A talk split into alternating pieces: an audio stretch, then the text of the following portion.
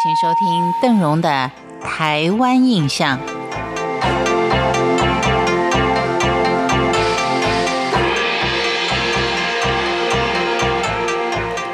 在今天的节目当中，邓荣要为您来一趟海上之旅。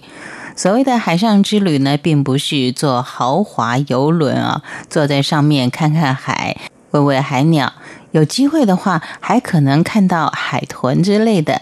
所谓海上之旅呢，是以船作为交通工具，周游在各个岛屿之间。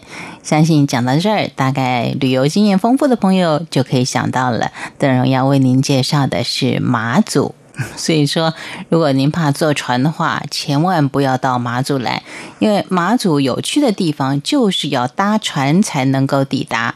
像是搭船才能到得了相当静谧的小岛东莒，到国之北疆东引去探秘，甚至于在飞机全面停飞的时候，也只有搭船才能够回到台湾。当然，如果想看马祖生猛飞翔的风貌，搭船也是最佳的一个体验。尤其趁着燕鸥季出海赏鸟，再从海平面欣赏马祖的地景，更有航游离岛的畅快。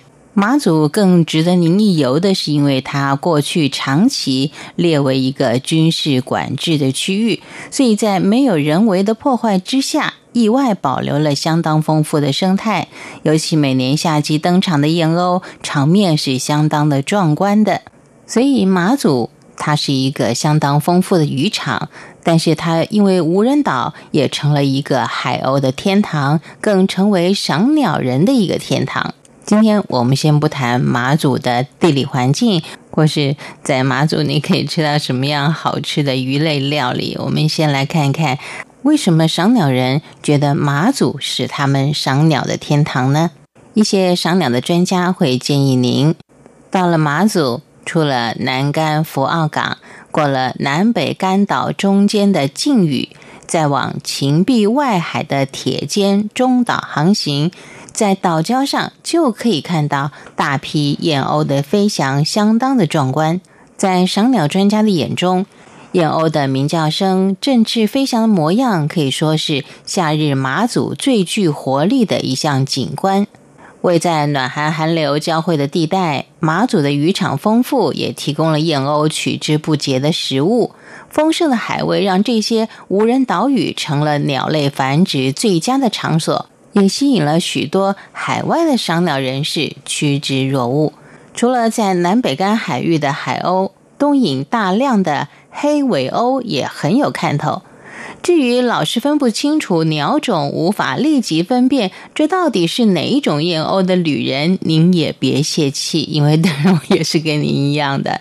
专家会告诉您说，马祖燕鸥大约有七种，记住它的外观，对照实体其实是很好分辨的。